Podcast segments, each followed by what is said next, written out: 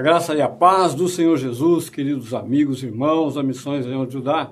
Mais uma vez, um enorme prazer estarmos aqui nessa manhã, o primeiro dia da semana, iniciando mais uma semana na presença do nosso Deus, na expectativa de que nesse tempo que vamos passar juntos, podemos realmente derramar o nosso coração, apresentar ao Senhor as nossas primícias e glorificar e exaltar o nome dele para que ele receba o nosso louvor e a nossa adoração.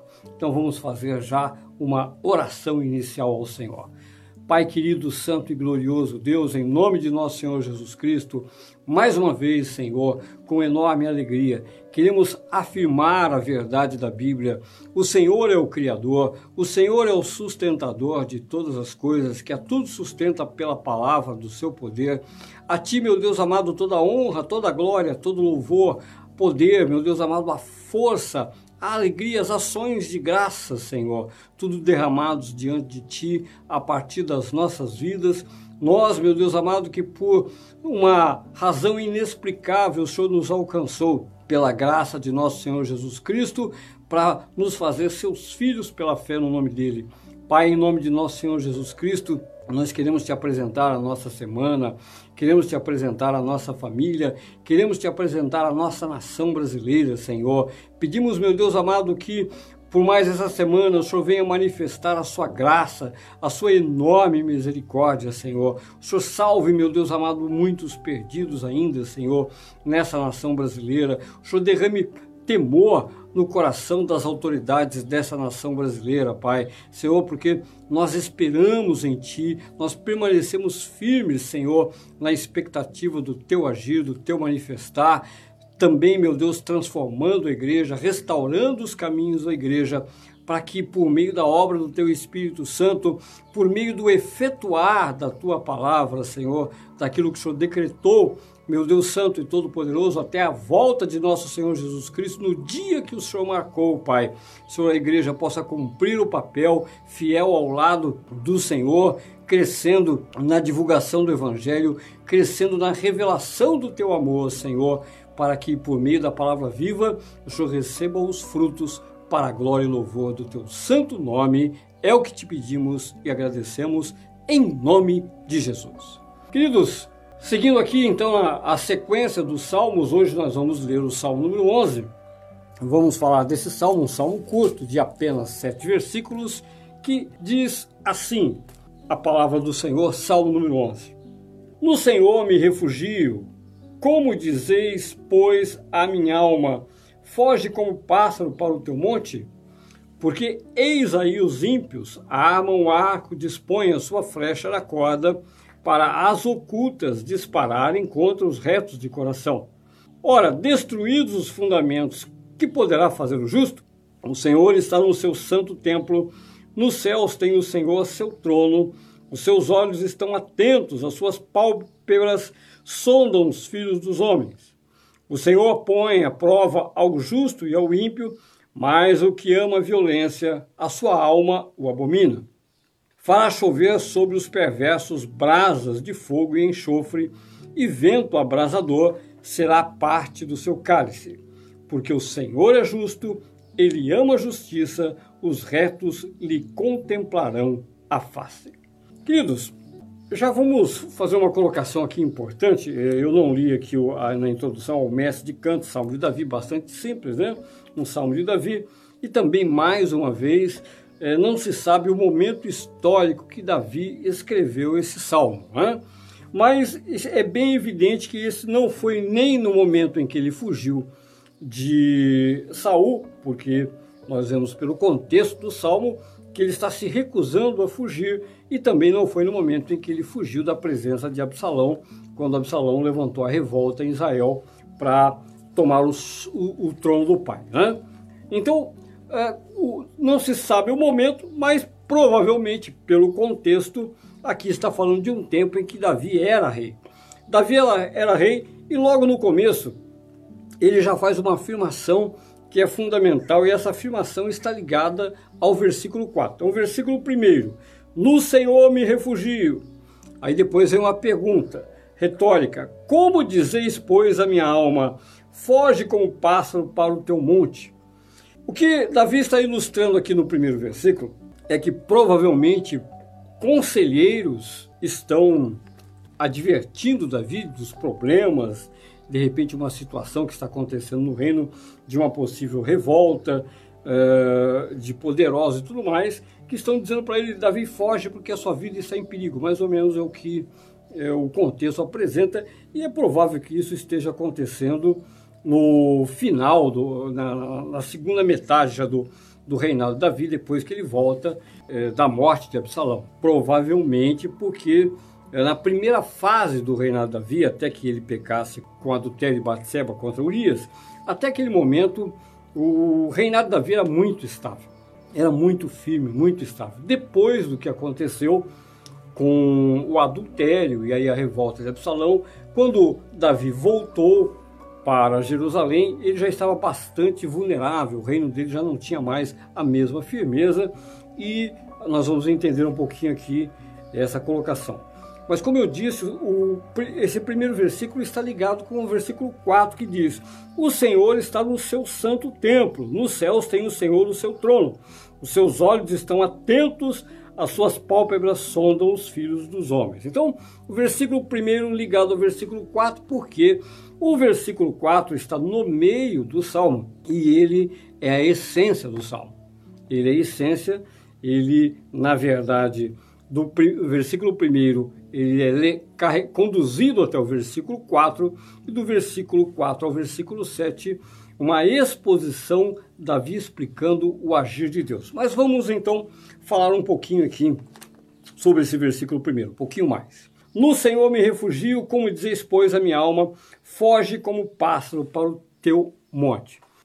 Por causa de problemas de tradução, não está errada aqui a tradução, tá? mas por causa dos problemas de tradução, existe, como eu disse, alguém aconselhando. Mas quando nós lemos, nós podemos ter a impressão de que Davi está falando consigo mesmo como se Davi estava dizendo para a própria alma dele: Olha, vamos fugir, vamos fugir, eu estou com medo, né? Ele, ele falando com a sua própria consciência, mas não é essa a realidade. No original do hebraico, alguém está dizendo, Davi está respondendo a alguém que está dizendo para ele: Davi, foge, a sua vida está em perigo, a sua situação não é boa. E ele diz: No Senhor me refugio. A minha confiança está no Senhor. Eu não vou fugir, por quê? Porque a minha confiança está nele. Como você me diz para fugir? Aqui existe um aspecto que nós temos que considerar. Fé e medo, você já deve ter ouvido dizer isso várias vezes. Fé e medo se opõem. Ou eu tenho fé ou eu tenho medo. Agora, o fato de fugir não significa que eu estou com medo. Nós vamos entender isso aqui no versículo 3, quando Davi diz assim: ora, ora, destruídos os fundamentos, que poderá fazer o justo? De que fundamento Davi está falando? Qual é a relação entre fugir e fundamento? O fundamento principal da relação nossa com Deus é a fé. E quando eu penso em fé, eu não posso ter medo. Mas fugir pode ser, por exemplo, uma condição que o próprio Deus determina para uma circunstância da nossa vida. Nós temos os exemplos do, do apóstolo Paulo. O apóstolo Paulo fugiu de Damasco quando ele foi perseguido. Jacó fugiu da presença de Esaú depois que ele enganou o irmão dele, ele a mãe dele, ele ouve o conselho da mãe dele, foge para é, para a terra de Arã, para a terra do tio dele, para Labão, e fica 20 anos escondido, fugido de, de Esaú. O próprio Senhor Jesus Cristo, quando era bebê, o que aconteceu? um anjo do Senhor se manifestou a José em sonho e disse para que ele fugisse para o Egito. Então, ainda que o Senhor Jesus Cristo fosse uma criança, mas eh, José, o pai o pai de Jesus, recebeu ordens do próprio Deus por meio de anjo. Vai e foge para o Egito porque Herodes está procurando a vida do menino para matar. Então veja que a questão de fugir é circunstancial.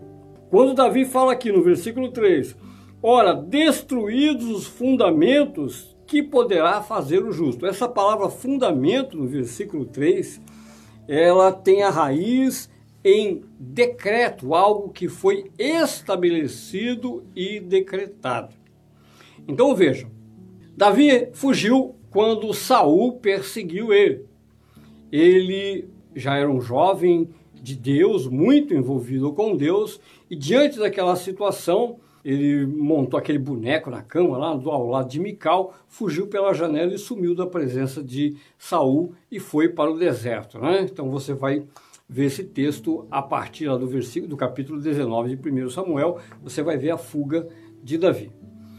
E eh, naquele momento era propósito de Deus, era propósito de Deus que Davi fugisse. Por 14 anos, Davi fugiu da presença de Saul. Só que Deus cumpriu o seu propósito no coração de Davi. Deus ensinou muitas coisas a Davi, é, mesmo naquele momento de fuga. Então, o fato de fugir, no caso daquela situação, como no caso do apóstolo Paulo, como no caso, Paulo fugiu é, quando ele estava em Tessalônica e perseguiram ele, queriam matá-lo também. Ah, o Senhor Jesus saiu de, de diversas cidades em situação de dificuldade. Então, é, quando Deus tem um propósito, Deus, Deus precisa manifestar duas coisas. É muito importante isso também, eu já disse em algumas situações e é, até alguns salmos. Deus precisa tanto mostrar para nós a questão da dependência, eu tenho que aprender a depender, ele tem um trabalhar, um agir na minha vida, no meu coração, como ele também precisa evidenciar a maldade dos ímpios, o coração dos perseguidores. Então Deus, na sua sabedoria, ele vai orquestrar a situação em que eu devo permanecer, que aqui Davi está falando em permanecer. Eu não vou fugir, não é o momento de fugir. Eu estou aqui no, é, na minha posição, uh, os fundamentos não podem ser destruídos. Deus não mandou que eu fuja agora. Deus ordenou que eu permaneça e, através da minha permanência, eu manifeste a glória dele na minha vida. Ainda que alguns se recusem a fugir e acabam até morrendo por uma, uma própria disposição de Deus também de revelar isso, de revelar a maldade do coração do ímpio e também revelar a coragem, né? a coragem do seu servo. Agora, então fugir depende de uma palavra fundamentada, de um decreto. Por isso que o versículo 3, como eu disse, quando Davi está falando de fundamentos, ele não está falando exclusivamente dos mandamentos de Deus. Não. Ele está falando de situações que o próprio Deus de, de, decretou. Vamos pegar para você entender. Nós sabemos que no final da tribulação, do período da, é, das dores, do princípio das dores, virá a grande tribulação. Durante o período da grande tribulação, durante alguns anos da grande tribulação, depois que passam os três anos e meio da, do poder do anticristo, começa então a grande tribulação da segunda metade dos sete anos, ah, quando começam os outros três anos e meio. Quando começar a perseguição, a perseguição, a igreja ainda permanece na terra até a volta de Cristo. Qual é a posição do cristão? Eu vou esperar os soldados da Polícia Federal do Anticristo vir e cortar a minha cabeça, me prender? É provável, como nós vamos, eh, nós, nós conhecemos os textos bíblicos, né? é provável que muitos de nós vamos fugir da perseguição. Embora muitos serão alcançados, serão mortos, presos, né? é provável que muitos de nós vamos fugir. Por quê? Porque nós sabemos que eles vêm com a intenção de matar eles vêm com a intenção de prender. Nós sabemos do que se trata. E eu não vou negar o nome do Senhor Jesus em hipótese alguma, ainda que custe a minha vida e a vida da minha família. Mas nem por isso eu vou ficar me expondo, esperando, ah, vem aqui, pega eu. Não, de jeito nenhum. Então é provável que a maioria de nós vá fugir, porque é uma guerra. É uma guerra. E é o momento de fugir. Quando os discípulos estavam com Jesus Cristo, por muito tempo, é, muitas situações de perigo, Jesus Cristo não admitiu que eles é, tentassem qualquer tipo de atitude violenta, porque eles estavam com ele, não tinha nenhum perigo. Enquanto eles tinham que cumprir o propósito dele, o propósito na terra do ministério dele, não havia perigo. Mas quando o Senhor Jesus Cristo ele se entregou para ser morto, quando ele foi preso, minutos antes ele disse para eles: Olha, eu falei antes que vocês, para que vocês é, não carregassem alforge, nem nada, nem espada. Agora não, agora cada um pegue a sua espada. Cada um pegue a sua espada e se prepare. Por quê? Porque vocês vão ser perseguidos, defendam-se. Então fujam, fujam, mas tenham uma espada com vocês e defendam-se. Então existem momentos, é, existe uh, por acaso o poder de Deus, o poder de Deus foi reduzido para que ele não possa nos defender? Não, de forma alguma. Tem, tem algumas coisas na Bíblia que eu concordo, elas não são fáceis de se entender e também não são muito fáceis de explicar. E esse é um dos pontos difíceis. E é importante entender isso, porque na vida de Davi nós conhecemos esses momentos, os momentos em que ele fugiu e o momento que agora ele permanece. Agora o diabo se levanta e quer assustá-lo, mas não é hora de fugir. Não é momento de fugir. É momento de permanecer. Davi, você foi perdoado, você continua rei e você está numa posição de defender os fundamentos, defender a justiça. É o momento de você revelar ao mundo a fé que você tem em Deus. Por isso, vou repetir o versículo 3. Olha o versículo 3. Ora, destruídos os fundamentos, que poderá fazer o justo? Se as pessoas não verem na minha vida a fé manifestada através da minha vida, vamos considerar aqui que esse é o quadro. Davi voltou da revolta de Absalão, Absalão morreu, Davi retoma o trono, mas as coisas não estão maravilhosas mais, elas não estão como na primeira fase. Uh, existem levantes, eh, algumas pequenas revoltas, murmúrios, insatisfações no reino de modo geral. Ok? Então, alguns conselheiros dizem para ele: Olha, Davi, estamos sabendo que tem uma revolta aí se levantando é, em determinado território, um pessoal poderoso. Joabe não está muito feliz aí, né? Que Joabe e, e, Davi se estranharam um bocado aí depois da morte de Absalão, que foi o próprio Joabe que matou, né? E Davi não ficou nem um pouquinho satisfeito com aquilo, porque Davi havia dito, havia pedido que ninguém ferisse Absalão, e não cabe aqui agora a gente discutir se foi certo ou errado, mas o fato é que a amizade, né, ou a confiança de Davi com relação a Joabe acabou, né? Naquele momento. E uh, provavelmente era essa, esse era o quadro que estava acontecendo, mas Davi não, não, não, não. As pessoas precisam entender, as pessoas precisam ver que eu confio em Deus. Versículo 1: Eu pus a minha confiança em Deus, não importa o meu passado, o Senhor me estabeleceu, o Senhor me firmou e as pessoas precisam entender que aquele que é perdoado é perdoado de verdade, que os fundamentos, os decretos de Deus são verdadeiros, ninguém vai me derrubar do poder a não ser Deus. Ninguém vai tirar da minha posição, porque quem me colocou aqui foi Deus. Quem me deu essa posição foi Deus. Fundamento, decreto. Por isso eu disse, Davi não está falando exclusivamente aqui da palavra de Deus, dos mandamentos de Deus, mas de uma determinação profética de Deus para a vida dele. Isso tem um enorme peso para mim e para a sua vida. Por quê? Porque eu já falei, também já expliquei a respeito da revelação geral. Existe a revelação geral. Gênesis, Apocalipse, a revelação geral. Mas além da revelação geral, existe uma revelação pessoal. Uma revelação que Deus traz ao nosso coração. Quando nós oramos diariamente, continuamente na presença do Senhor, diante das dificuldades, diante dos problemas, é evidentemente que nós encontramos resposta para tudo na Bíblia. Mas existem situações específicas que é, nós não, não, encontramos assim, uma, uma, clareza, uma nitidez, uma confiança de que realmente é, eu devo uh, me fundamentar naquilo que eu li. Vou pegar um exemplo. Eu e a Mara passamos por um, uma fase muito difícil, nós chamamos de deserto, né? Um deserto muito longo entre 2005 e 2007, dois anos e meio.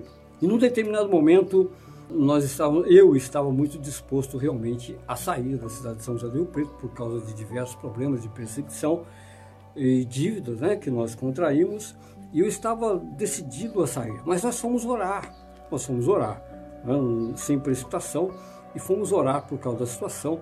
Era uma situação tão difícil que é, por alguns dias eu chorava de, de, de, medo do que podia acontecer com a minha família. Né?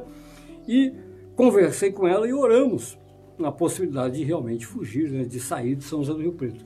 E logo no segundo dia de oração veio uma paz enorme no nosso coração. Então, pela palavra, pela palavra, nós já havíamos entendido que nós não deveríamos ter medo de forma alguma. o Senhor falou comigo no Salmo 18 que ele me livraria do inimigo que era mais forte que eu. Salmo 18, Davi. Aquele salmo me fortaleceu muito. Mas, ainda assim, precisávamos de uma confirmação. Em oração, o Senhor então nos respondeu no coração, nos trouxe muita paz.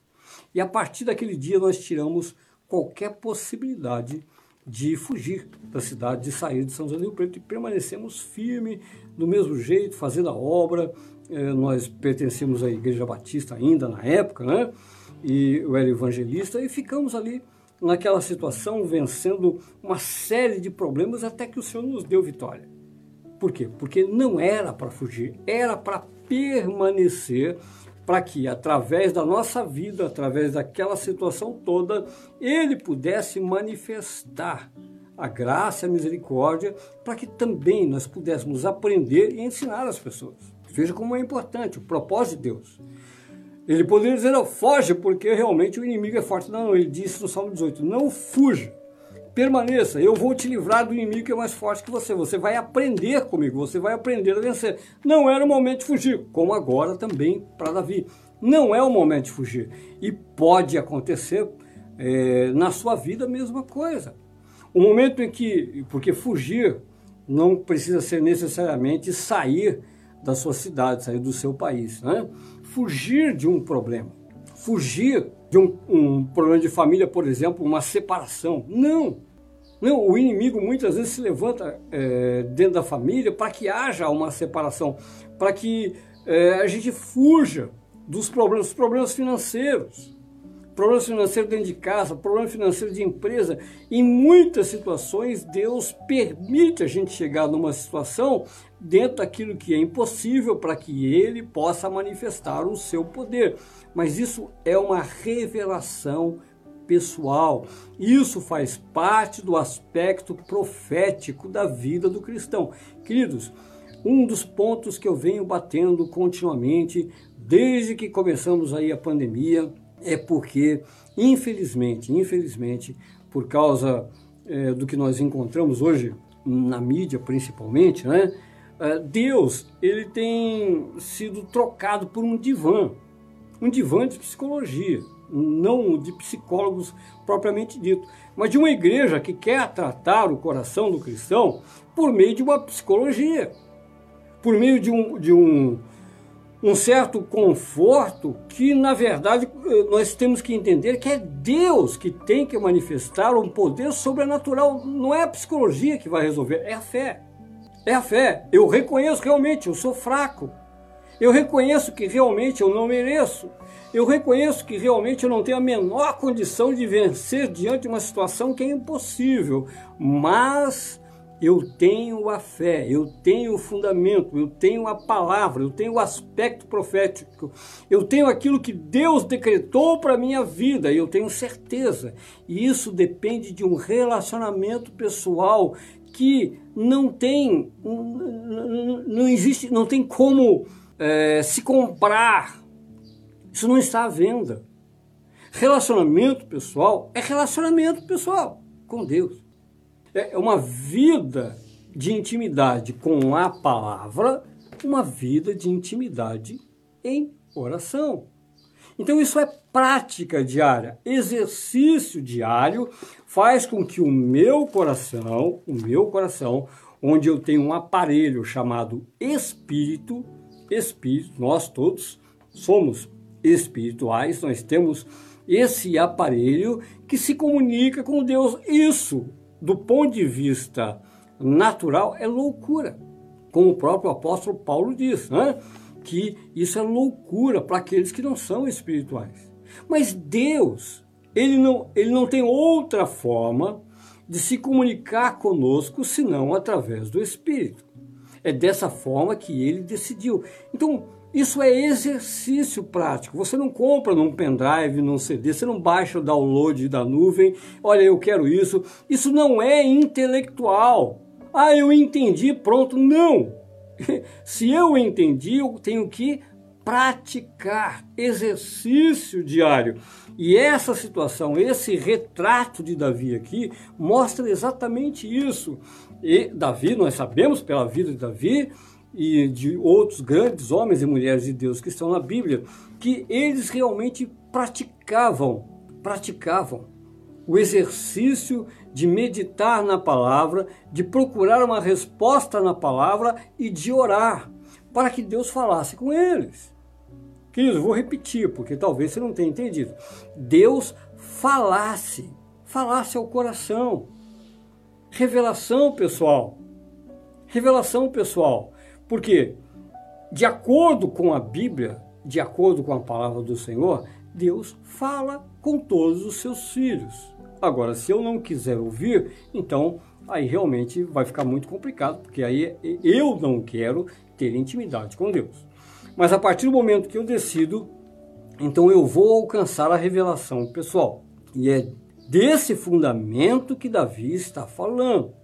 Desse fundamento. Claro, evidentemente que ele, na posição de rei, ou, ou nós como cristãos, nós temos que considerar a revelação geral, a palavra de modo geral a palavra de modo geral. Né?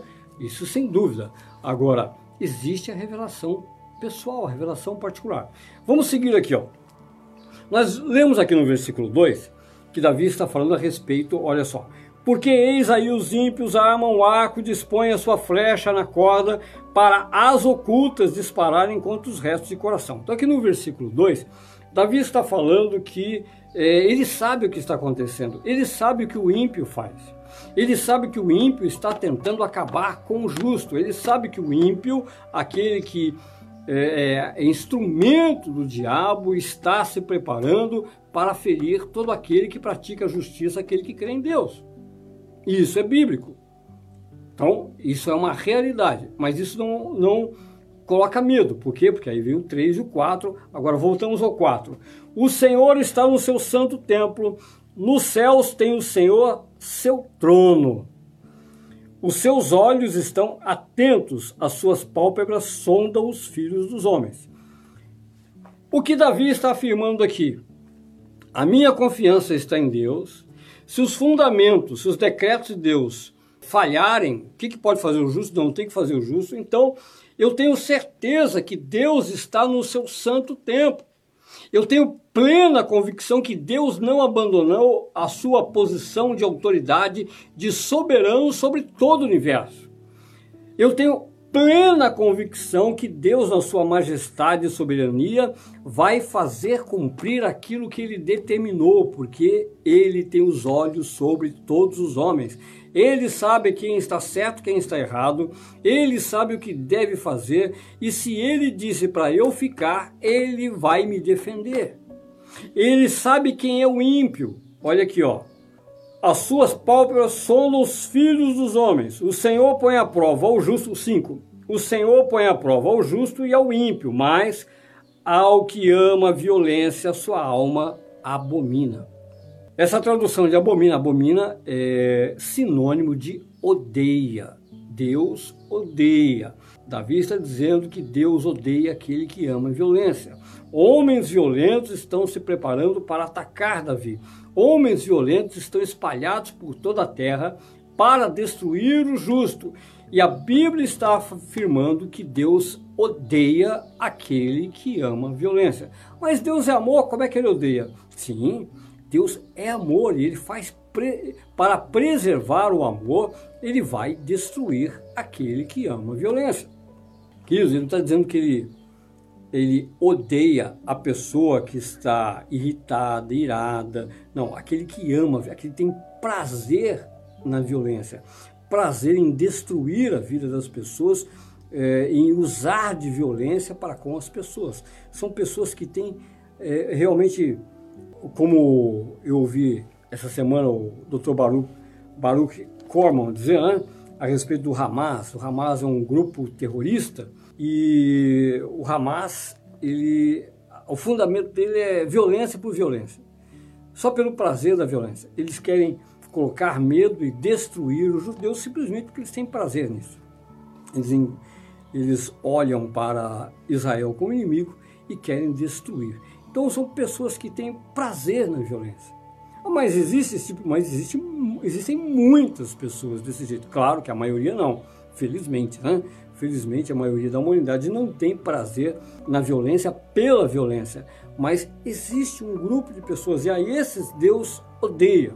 Vamos, o versículo 6 diz assim, ó: Ele fará chover sobre os perversos brasas de fogo e enxofre. São os dois elementos que estão lá no lago que vai arder com fogo e enxofre no final, no juízo final, onde vai ser lançado uh, o anticristo, a besta, Satanás e todos os seus seguidores. Então, até que isso aconteça durante, durante esse processo que nós estamos vivendo ainda, Davi está afirmando que o inferno vai alcançá-los. O inferno vai alcançar todos esses que amam a violência. Ó. Ele vai fazer chover sobre os perversos brasas de fogo e enxofre e vento abrasador será parte do seu cálice. O que significa? O vento abrasador será parte do cálice. Cálice é o símbolo de juízo, é aquilo que a pessoa vai tomar, o veneno que ela vai tomar, preparado por Deus, veneno para a própria alma, para uh, ah, o próprio coração da pessoa que ama a violência, do perverso. E o, o, esse vento abrasador, o que é o vento abrasador? Todo ano, nós temos o período do outono, né, quando a, a, acabam as chuvas de primavera e vem o, o verão, né, as chuvas de verão, acabam as chuvas de verão. Quando vem o outono, sopra aqui do norte, aqui na nossa região, né, sopra aqui da região de Goiás, da região de, de Minas, aqui do Triângulo Mineiro, sopra um vento muito quente. Sopra, o vento quente começa a secar as plantas, né? Isso vai durante um, dois meses até que as folhas caem ok? Então o vento abrasador é o vento que vai matar, é o vento que vai impedir que caiam as chuvas, que tenham frutos. Então uma vida sem frutificação. Essa é a parte dos perversos, daqueles que amam a violência. Davi está afirmando aqui que essa é a porção de Deus. O vento que vai soprar na vida deles não é aquele vento, ao contrário, quando passa esse vento, Vem o vento do sul, aqui o vento que vem dos Andes, o vento que vem do Rio Grande do Sul, da Argentina, que é o vento que vai uh, chocar aqui com esse, com esse calor e traz chuvas, ok? Então essa é a porção dos justos. O vento que traz chuvas é a porção dos justos. O vento da seca, o vento abrasador, é a porção dos perversos. Davi está mostrando aqui, conforme o versículo 4, que Deus está no controle que Deus faz o pagamento de acordo com a atitude. Ele não vai fugir porque Deus está no seu trono e é o próprio Deus que vai operar todas as coisas. Deus vai controlar todas as coisas. Deus vai fazer com que a recompensa do ímpio e a recompensa do justo chegue em justa medida conforme a atitude de cada um. Vamos para o versículo 7. Porque o Senhor é justo, ele ama a justiça, que é o que eu disse. Os retos lhe contemplarão a face. Esse último versículo, eh, esse versículo de encerramento, nos dá o resultado final de tudo que Davi expôs, ok? Então Davi começa dizendo que a confiança dele está no Senhor, é, retrata depois do versículo 10 quem são os ímpios, o versículo, o versículo 3 ele fala a respeito é, dos fundamentos. No versículo 4, ele coloca Deus na sua posição e vem trazendo, trazendo. Quando chega no versículo 7, ele está falando que Deus ama a justiça. Deus ama a justiça, ele é justo e ama a justiça. Queridos, quando nós pensamos em termos de justiça e aqueles que não têm maturidade para entender a justiça, muitas vezes pensam assim: ah, pô, mas Deus gosta de justiça, mas a justiça pega no meu pé, a justiça é, me barra de fazer uma série de coisas que eu gostaria de ter liberdade para fazer. Quando nós pensamos em justiça, nós temos que entender o seguinte: justiça é um parâmetro, é uma medida que decreta direitos e deveres. Não é só dever, mas direito. O direito do justo. A justiça, ela garante o meu direito. Se eu ando no caminho da justiça, ela me preserva. Ela conserva os meus benefícios. Isso tanto a justiça da terra como a justiça de Deus. Evidentemente que a justiça da terra é falha, né? É muito falha a justiça, por exemplo, a Constituição do Brasil é terrível, né? Comparado com a justiça de Deus, justiça, a justiça do governo brasileiro, a Constituição Nacional, ela tem muitos pontos é, contradizentes. É, bom, não vamos discutir isso agora. Mas, de qualquer forma, se, o apóstolo Pedro diz: olha, se eu não quero ter problema com a autoridade, o, o apóstolo Paulo a mesma coisa. Se eu não quero ter problema com a justiça e com a autoridade, pronto, é só eu respeitar. É só eu respeitar. É só eu não burlar, tentar burlar a justiça que vai dar tudo certo. Eles nunca vão me pegar. Não tem motivo para que eu tenha medo da justiça se eu andar no caminho da justiça. Agora, quanto mais se eu amar a justiça como Deus ama, porque Deus quer que eu ame a justiça. Todo cristão que olha para a Bíblia e não procura entender cada ponto da palavra de Deus, do que diz respeito à, à lei de Deus, ele fica muito fraco de fé. A fé dele não é uma fé fundamentada. Por quê? Porque eu tenho que entender qual é a razão de Deus decretar isso e aquilo e aquilo outro, porque Jesus Cristo pregou o sermão do monte e colocou todas aquelas coisas para o meu bem, para que eu soubesse o caminho da verdade que vai preservar a vida e vai preservar o amor, para que eu conhecesse o caminho pelo qual eu tenho que andar, onde eu vou encontrar todos os benefícios que me estão preparados. Onde o inimigo não pode me pegar, entenda isso. Quando Davi diz ali no versículo 7: Os justos contemplarão a face do Senhor, esse é o grande prêmio de todo cristão. É o prêmio que nos aguarda, é o prêmio da eternidade. Um dia nós veremos Deus face a face. Um dia nós contemplaremos o Senhor face a face. Esse é o grande prêmio da Bíblia. Por quê? Os ímpios não vão ver o Senhor. Sem santidade ninguém verá Deus. O que é ser santo? É ser separado. Sou separado por Deus e sou separado para Deus. E por que ele me separou? Ele me separou para andar, como Paulo diz em Efésios capítulo 2, versículo 10, ele me separou para que eu ande nas boas obras que ele preparou antes da fundação do mundo.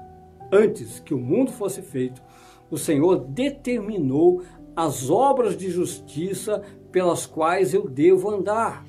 Porque se eu andar, eu estou frutificando. Se eu andar, eu estou testemunhando, como Davi falou no versículo 3. Se os fundamentos eh, eh, acabarem, o que vai ser do justo? Não, não, os fundamentos estão aí. Deus disse, Deus determinou antes do, da fundação do mundo que eu andasse por essas obras, por essas veredas. Eu andasse por esse caminho, porque esse caminho vai me levar a contemplar a face de Deus.